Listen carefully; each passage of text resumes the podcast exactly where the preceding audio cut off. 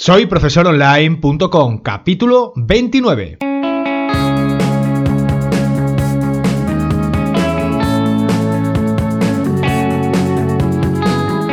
Bienvenidos al episodio número 29 del podcast para cualquier persona que desee compartir sus conocimientos y emprender en Internet al mismo tiempo, ganándose la vida con sus propios alumnos virtuales. Y ya lo sabéis, mi nombre es Héctor Abril y hoy el tema es hablar sobre gamificación y el mobile learning. Veremos de qué trata todo esto y algunos casos prácticos de donde vamos a tomar algunas buenas ideas, ya veréis.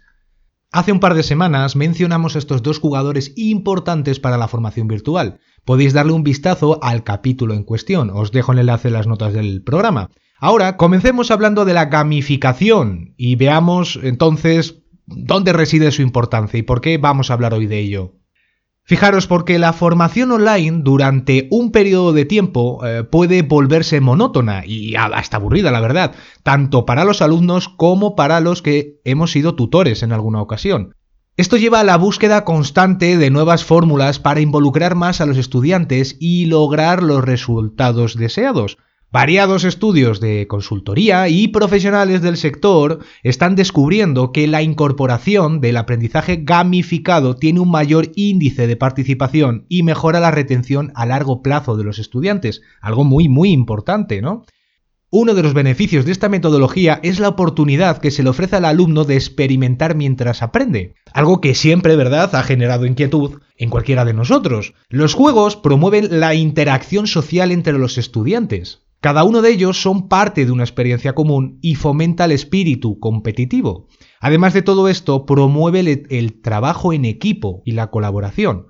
Por tanto, la formación gamificada se puede orientar a imitar situaciones reales, ayudando a los alumnos a incorporar nuevas habilidades y, por supuesto, conocimientos, ¿no? Esto es perfecto para aprender en un entorno libre de riesgos y sin temor a las consecuencias, aunque también aprenderemos de los errores que se cometan.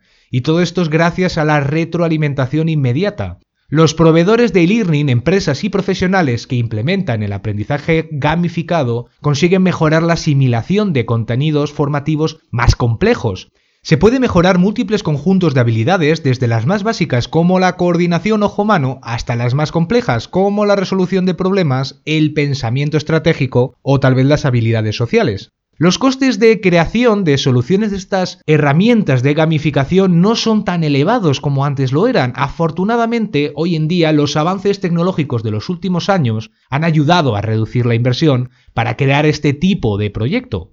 Los creadores de la experiencia de aprendizaje, los conocidos como diseñadores instruccionales y encargados de que nuestro alumno virtual aprenda de una manera eficiente y atractiva de un curso, buscan frecuentemente maneras de utilizar la gamificación para mejorar la preparación de los estudiantes. A ver, por supuesto que el cometido principal de todo esto debe de estar orientado a los objetivos que planteemos. Entretener el alumno para que se pase más tiempo en una plataforma, pero sin aprender nada nuevo, desde luego que no es lo que buscamos, ¿verdad? El aprendizaje basado en la gamificación tiene el potencial de transformar un curso online en una herramienta capaz de atraer a los empleados pocos motivados, enseñarles habilidades y no sentirles o no hacerles sentir forzados a, a realizar una formación obligatoria, algo que ya es muy común como ya conoceréis os voy a hacer una mención especial diferenciando el concepto de la gamificación del aprendizaje basado en el juego, en los juegos. Por una parte, la gamificación, el tema de que hoy tratamos, está orientada a la incorporación de mejores dinámicas y mecanismos de juego, como pueden ser los rankings por puntos, galardones, medallas, y todo ello bajo unas normas dentro de las actividades educativas. Por otro lado, tenemos el aprendizaje basado en el juego, lo que los anglosajones llaman Game-Based Learning o G-Learning, orientado a mejorar la formación digital desde un formato íntegro de videojuego y no planteado desde un LMS, una plataforma, un campus virtual, con las actividades interactivas especiales para aprender formándose. Un ejemplo de ello, del Game-Based Learning, es la plataforma Classcraft, donde es posible crear un personaje virtual, jugar con él como parte de un equipo y ganar recompensas basadas en el objetivo de aprendizaje. Os dejo un enlace para que accedáis a esta plataforma, ya veréis que es muy muy llamativo ese modelo. Y por otra parte, os dejo también el enlace a una infografía que muestra de manera muy sencilla las diferencias entre ambas metodologías. Por otra parte, estamos pensando en crear un capítulo especial dedicado al aprendizaje basado en el juego, a estas plataformas como Clashcraft que virtualizan el entorno de aprendizaje para introducirnos dentro de una plataforma de juego. Así que procurad estar atentos a los siguientes podcasts. Vamos a ver ahora un caso real donde la enseñanza ha evolucionado hacia el del peldaño del entretenimiento útil. Se llama Free Time Unlimited, promoviendo la lectura entre los más pequeños. Esto viene de la mano de Amazon. Es una solución para potenciar la lectura entre los niños más pequeños, los de 3 hasta 12 años. Claramente está enfocado al uso en los dispositivos móviles que el famoso marketplace vende, pero no nos vamos a quedar solamente en la motivación comercial, sino que vayamos a la utilidad de quien compra una tablet Amazon Fire, que es del modelo en cuestión que tratamos, va a tener acceso mediante una suscripción a un servicio orientado a los niños donde poder encontrar aplicaciones educativas y libros para ellos tienen aspectos curiosos, como los de permitir el bloqueo a juegos hasta que no se cumplan los objetivos educativos, permitiendo que los padres planteen retos como, no sé, el de leer un periodo de tiempo para conseguir una insignia o inclusive el acceso a otras actividades o otros juegos. Han construido un entorno en donde los más pequeños pueden leer un poco, jugar otro poco y entretenerse mientras que aprenden sobre contenidos enfocados a su nivel. Es una solución magnífica porque todos conocemos cómo las nuevas herramientas tecnológicas, como las tablets o los smartphones, se han convertido en sus juguetes favoritos. Actualmente, esta plataforma solo está disponible para clientes de Estados Unidos, el Reino Unido y Alemania. Aun con ello vamos a dejaros el enlace en las notas del programa para que podáis conocer de primera mano todo esto. Y dejando a un lado la gamificación, vamos a entrar ahora en materia sobre el mobile learning, porque el don nativo de la ubicuidad de un smartphone o una tablet hacen que esté presente en muchos aspectos de nuestra vida. Aparte de la comunicación, los utilizamos para entretenernos, socializar y consultar información principalmente. Viendo esta tendencia ascendente desde hace unos años, muchas empresas adoptaron el aprendizaje móvil, también llamado Mobile Learning o M-Learning, para formar a sus trabajadores vamos a ver los motivos por los cuales el mobile learning ha sido introducido en la formación de empresas.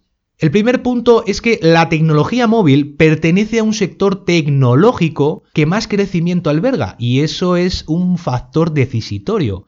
Está en nuestras vidas, día a día y de forma presente en nuestro trabajo. Esto sería el segundo punto porque muchas empresas permiten el uso de los smartphones a los trabajadores siempre que hayan una causa laboral para utilizarlo. Es que es más, todos estamos acostumbrados al uso de nuestro teléfono personal dado el número de horas que pasamos utilizándolo fuera del trabajo.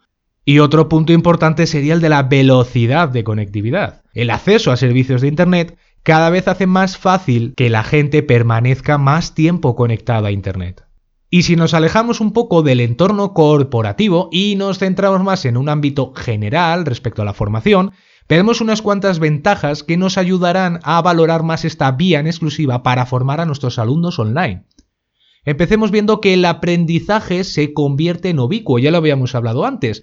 Nos lo podemos llevar a todas partes, así que el alumno puede aprender en cualquier lugar. Esto mejora la flexibilidad de la formación ya no hay barreras que limitan a personas por vivir distribuidamente.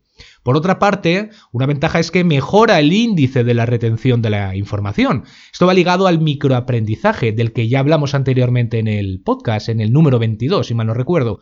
Las sesiones de aprendizaje más cortas facilitan siempre la retención de lo aprendido en contra de las sesiones más extensas. Otra virtud es que permite marcar el ritmo personal. El alumno establece el dónde y también el cuándo. Unido al anterior, el mobile learning es práctico para establecer libremente el intervalo de tiempo dedicado a las actividades y, por supuesto, poder repetir el mismo capítulo del curso tantas veces como sea necesario para aprender los contenidos. Esto es como darle más vueltas al libro, ¿no? Al manual de toda la vida.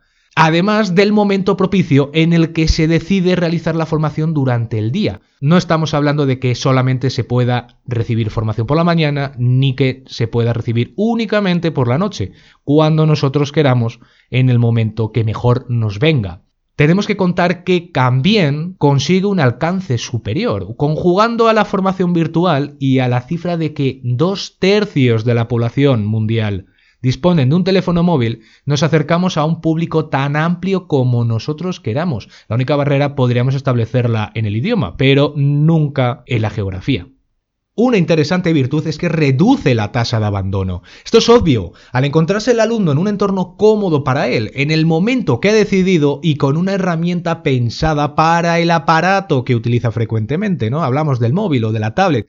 Además, dispone de recursos multimedia para realizar esa formación a los que ya está acostumbrado, ¿no?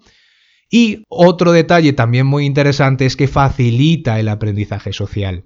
Dado el gran uso que le dedicamos a la interacción con las redes, es normal que vayamos a estar encaminados a participar activamente con otros alumnos, aportándonos mutuamente conocimientos y recursos para cuando estamos involucrados en un curso.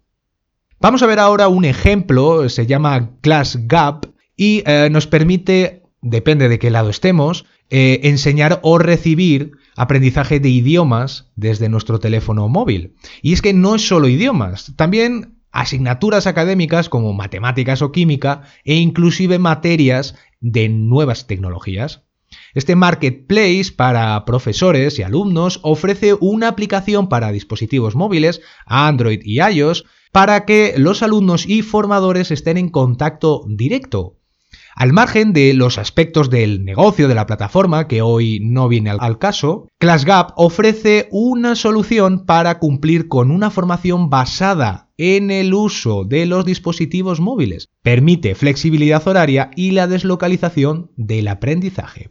Está claro que los estudiantes deben de adaptarse al calendario del profesor, pero con la comodidad de evitar los desplazamientos se maximizan los tiempos dedicados a la formación. Así que estamos ante una solución que aumenta la rentabilidad del tiempo en muchos aspectos. Dispone de una serie de utilidades dentro del aula virtual como un videochat, una pizarra virtual y otras herramientas para poder compartir documentos o la propia pantalla con los alumnos. Incorpora un factor social porque permite votar a los profesores para otorgarles valoraciones, obviamente después de recibir la formación.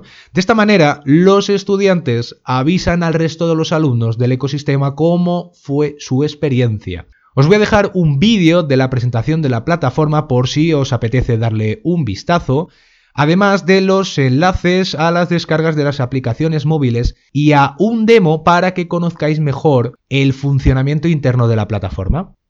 Como conclusión final, en ambos temas que hemos tratado hoy, podemos citar que nos ayudan a plantear mejor nuestra estrategia, conociendo la experiencia de otras personas que ya han descubierto y comprobado cómo se benefician por muchas razones a los alumnos durante cualquier etapa de su aprendizaje.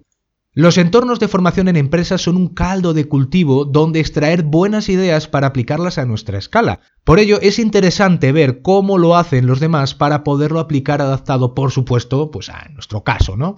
En futuras entregas del podcast iremos profundizando sobre cada asunto, sobre la gamificación, sobre el aprendizaje basado en juegos y sobre el mobile learning. Y vamos a ver más casos concretos de la aplicación práctica que tiene, ¿de acuerdo? Y bien dicho todo esto, vamos a ver un resumen de lo que hemos aprendido hoy. Hemos hablado sobre qué es la gamificación y cuáles son sus virtudes. Separamos, diferenciamos a la gamificación del concepto de aprendizaje basado en el juego, que tienen un componente en común pero no se aplican de la misma manera. Hemos conocido el caso real que aplica Amazon para mejorar la formación de los más pequeños, aprovechando los productos que venden. Y en la segunda parte hemos descubierto los motivos y las ventajas del mobile learning. Finalmente hemos analizado el, caso de Class Gap, un marketplace que confía en esta metodología. Y con todo esto llegamos al final del capítulo de hoy. Dale un vistazo a los recursos que hemos comentado para ayudaros a mejorar vuestra estrategia de formación. Seguiremos muy pronto ampliando lo hablado en el día de hoy. Para el próximo programa toca hablar de dinero cómo gestionar los pagos de vuestros alumnos y clientes y las formas más seguras y económicas que podemos utilizar para todo ello. Y como siempre, os queremos tener a todos con las orejas bien pegadas al siguiente capítulo. Gracias a todos los que nos escucháis por vuestros comentarios, recomendaciones en iTunes y me gusta en iBox. Recordad que nos podéis escribir desde el formulario de contacto en soyprofesoronline.com. Nos escuchamos ya en el próximo capítulo. Hasta entonces, un enorme saludo. Adiós.